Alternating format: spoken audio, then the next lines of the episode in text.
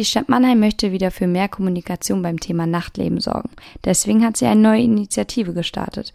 Mit 50 Stunden im Monat möchte sie das Problem jetzt angehen. Ein Problem, das angegangen werden müsste, haben auch wir Hessen, denn laut einer neuen veröffentlichten Studie sind wir ziemlich faul. Weshalb das so ist und was wir dagegen tun können, das besprechen wir gleich. Schlechte Neuigkeiten gibt es auch im Odenwaldkreis, wo das dreitägige Festival Sound of the Forest abgesagt werden musste. Weshalb und welche Konsequenzen das haben wird, das erfahrt ihr jetzt in dieser Folge der Station 64. Herzlich willkommen zu Folge 4 der Station 64, dem Echo-Podcast für Südhessen. Mein Name ist Ann-Kathrin und trotz Sommerloch beschäftigen wir uns diese Woche wieder einmal mit drei Themen, die Südhessen beschäftigen. Die Hitze hat Deutschland weiterhin im Griff und noch immer ist alles ein bisschen ruhiger, alles ein bisschen entschleunigt. Das hindert uns aber nicht daran, uns über die wirklich wichtigen Dinge, über die Themen, die quasi neben uns, vor uns, in unserer Stadt passieren, zu beschäftigen. Die erste Nachricht kommt aus Mannheim. Breaking News für alle Nachtschwimmer. Mannheim hat als erste deutsche Stadt einen sogenannten Nachtbürgermeister. Der Name ist ein bisschen ungewöhnlich, kommt aber von dem englischen Vorbild, das zum Beispiel in Amsterdam, London, Paris und New York schon umgesetzt wurde, dem Night Mayor. Ausgewählt als Nachtbürgermeister wurde der 27-jährige Student Hendrik Meyer, der sich gegen zehn andere Mitbewerber aus der Künstlerszene, aus der Partyszene von Mannheim durchsetzen konnte. Dafür musste er verschiedene Runden überstehen, aber was es mit der Initiative auf sich hat, das erklärt uns jetzt erstmal der Leiter der kulturellen Stadtentwicklung in Mannheim, dem Start-up Mannheim, Dr. Matthias Rauch. Mit ihm habe ich ein Telefoninterview geführt, um zu erfahren, was der Night Mayor, also der Nachtbürgermeister in Mannheim überhaupt erreichen soll. Herr Dr. Rauch, was hat Mannheim denn da vor einer Woche quasi aus dem Boden gestampft mit dem Nachtbürgermeister?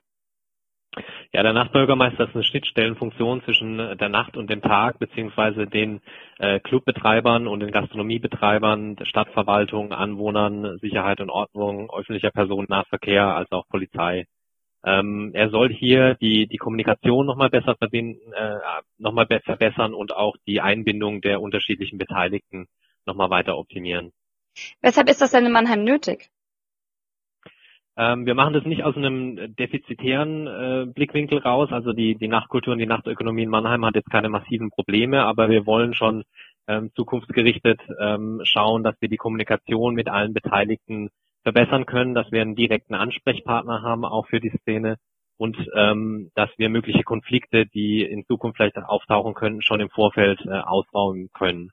Darüber hinaus äh, ist es uns wichtig, dass dann nach Bürgermeister dann halt mehr auch ein Impulsgeber in die Szene ist, was äh, innovative kollektive Formate angeht, die er äh, zusammen mit den unterschiedlichen Beteiligten anstoßen soll.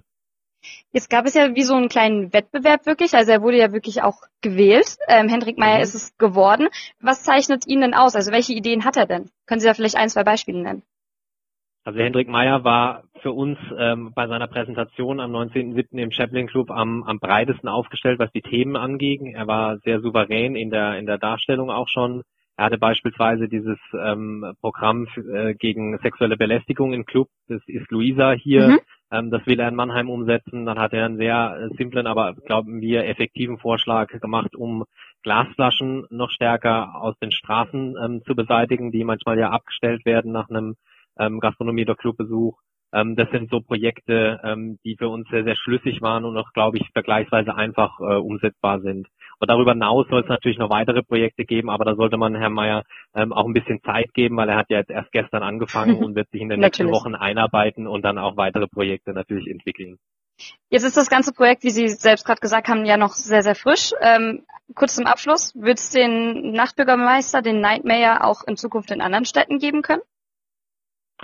Also den gibt's ja schon in anderen Städten, ähm, vielleicht gibt's den aber auch bald in anderen deutschen Städten. Äh, zumindest haben schon äh, einige äh, Kollegen aus anderen Städten hier bei uns angerufen und äh, ich, ich, ich würde mal vermuten, dass man äh, in absehbarer Zeit auch nach Bürgermeistern anderen deutschen Städten sehen wird.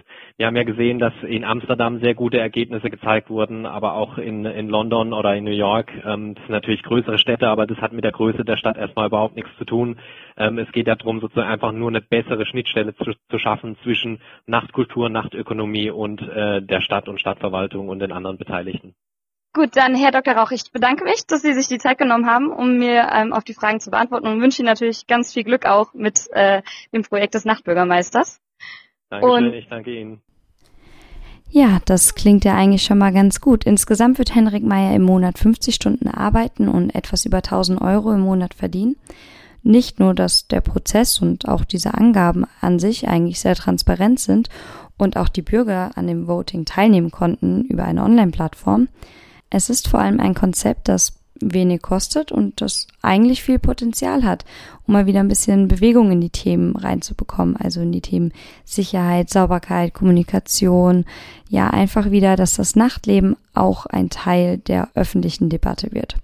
In Zeiten, in denen sowieso mehr über sexuelle Belästigung, Sicherheit von Frauen auf den Straßen, Umweltverschmutzung, Lärmbelästigung etc. geredet wird, scheint das an sich der richtige Zeitpunkt gewesen zu sein, um den Nachtbürgermeister in Mannheim einzusetzen.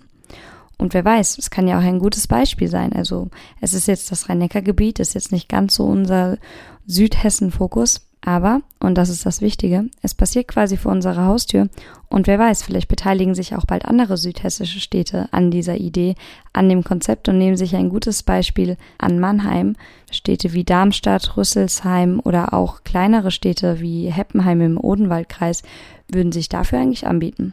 Ich bin jedenfalls gespannt. Ich denke, alle, die vom Nachtleben profitieren da draußen auch, was Henrik Meyer als Nachtbürgermeister in Mannheim reißen wird. Von der wirklich positiven Entwicklung in Mannheim hin zu einem etwas ernsteren Thema, denn Deutschland lebt ungesund. Das hat eine Studie der DKV, also der Krankenkasse DKV, rausgefunden, die alle paar Jahre die Gesundheit der Deutschen quasi unter die Lupe nimmt. Mehr als die Hälfte der 2900 Befragten, also 61 Prozent um genau zu sein, stuft ihren Gesundheitszustand als gut oder sogar sehr gut ein.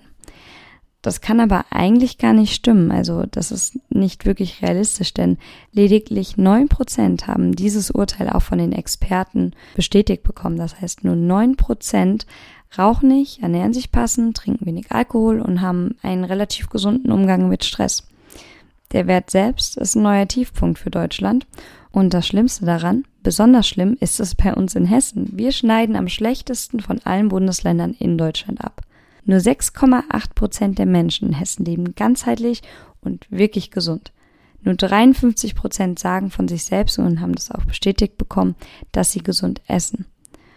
Und vor allem nur 37 Prozent aller Hessen treiben ausreichend bzw. regelmäßig Sport. Angesichts der eigentlich relativ starken sportlichen Infrastruktur in Hessen ist es eigentlich sehr verwunderlich. Auch der Studienleiter Ingo Frohböse von der Deutschen Sporthochschule in Köln sagt, es ist ein trauriges Ergebnis. Hatte man doch vor allem in den letzten Jahren den Eindruck, dass Sport eigentlich wieder zunehmend zum Thema geworden ist.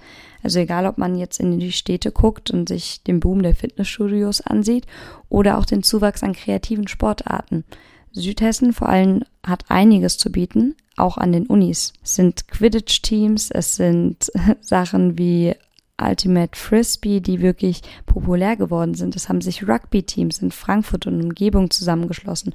Und in meiner Heimatstadt Lampertheim zum Beispiel gab es eigentlich in den letzten Jahren jährlich neue Weltmeister im Wassersport, egal ob jetzt auf den Rennstrecken oder beim Kanu Polo. Auch die südhessischen Leichtathleten, wie beispielsweise die Sprinterin Caro Schäfer, gehören zu den Spitzensportlern in Deutschland. Naja, das waren jetzt schon ein paar Positivbeispiele, aber das macht eben noch nicht die Masse aus. Vielleicht sollten wir uns als Hessen, als Südhessen an unseren Vorbildern mal wieder ein Beispiel nehmen und, naja, damit die nächste Untersuchung nicht genauso schlecht abschneidet, vielleicht uns auch mal wieder ein bisschen bewegen. Momentan vermutlich aber eher nicht, denn es ist immer noch heiß und es soll auch immer noch heiß bleiben. Das heißt, geht jetzt bitte nicht morgen raus und sprintet mal eure fünf Kilometer in der prallen Mittagssonne. Übrigens gibt es aber noch eine gute Nachricht bei der Untersuchung der DKV. Wir Hessen trinken am wenigsten Alkohol.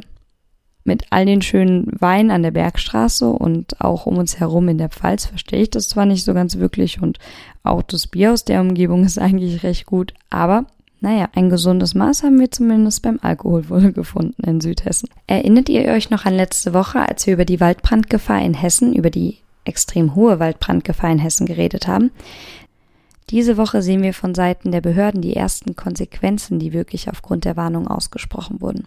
Das Festival Sound of the Forest musste aufgrund der hohen Waldbrandgefahr nun abgesagt werden. Anstatt das zehnjährige Jubiläum, also das Bestehen des Vereins und der Veranstaltung zu feiern, ja, gibt es nun 5000 zum Teil bereits angereiste enttäuschte Teilnehmer, einen Schaden von etwa 150.000 Euro, 100 traurige freiwillige Mithelfer und 50 Bands, die nicht auftreten können. Normalerweise findet die Veranstaltung im Odenwald am Marbach-Stausee statt, das eben auch schon seit zehn Jahren.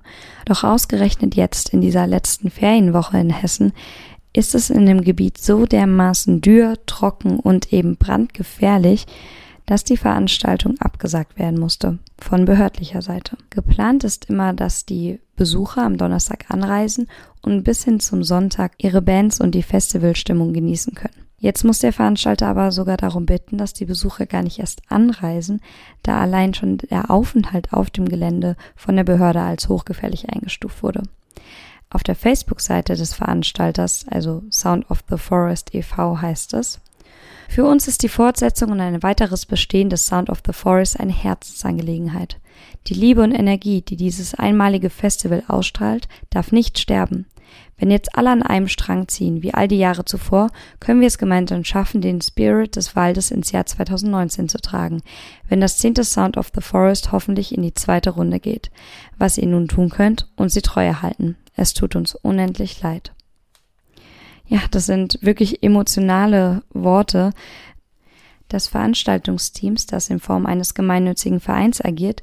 Ja, das hat einen Schaden von, wie gesagt, 150.000 Euro vermutlich bisher kalkuliert, die vor allem durch fehlende Getränkeeinnahmen, Merchandise und ähnliches eben fällt. Abgerechnet sind schon die Versicherungsschäden, also das, was zum Beispiel an Technik, an Infrastruktur gestellt wurde, was aber eben die Versicherung aufgrund von höherer Naturgewalt beispielsweise übernehmen könnte. Inzwischen wurde auch schon ein Besuchertelefon eingerichtet für alle Betroffenen.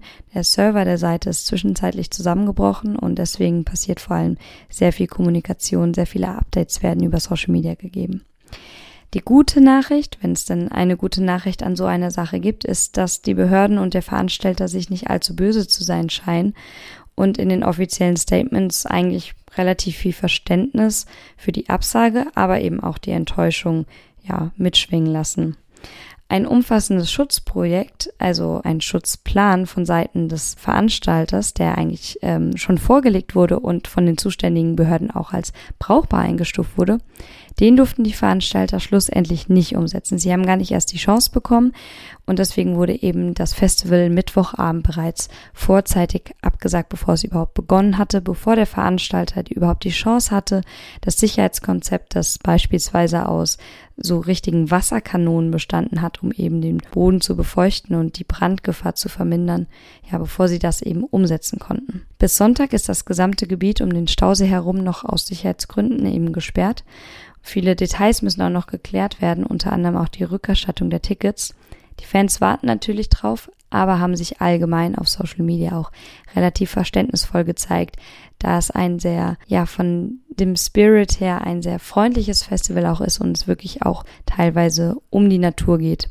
Deswegen denke ich mal, können alle Beteiligten damit leben, auf Nummer sicher zu gehen. Aber nun gut, ich habe auch kein Ticket gekauft, von daher, ich habe leicht reden mein Mitleid geht auf jeden Fall an alle raus, die jetzt gerade vielleicht sogar schon auf dem Zeltplatz sind oder ihre Anreise geplant haben. Aber vielleicht seid ihr nächstes Jahr wieder dabei. Ja, das war's dann auch schon wieder mit der Station für diese Woche. Ich hoffe, ihr konntet ein bisschen was mitnehmen. Ansonsten genießt noch die letzten Ferientage. Nächste Woche heißt es nämlich schon wieder in Südhessen ab in die Schule. In die Uni vielleicht noch nicht, aber einige werden auch wieder wahrscheinlich aus ihrem Sommerurlaub zurückkommen. Deswegen, die Temperaturen sollen relativ gleichbleibend hoch sein. Geht nochmal in die Sonne, genießt es nochmal, weil, naja, die Hitze wird nächste Woche auf der Schulbank bestimmt nicht angenehmer.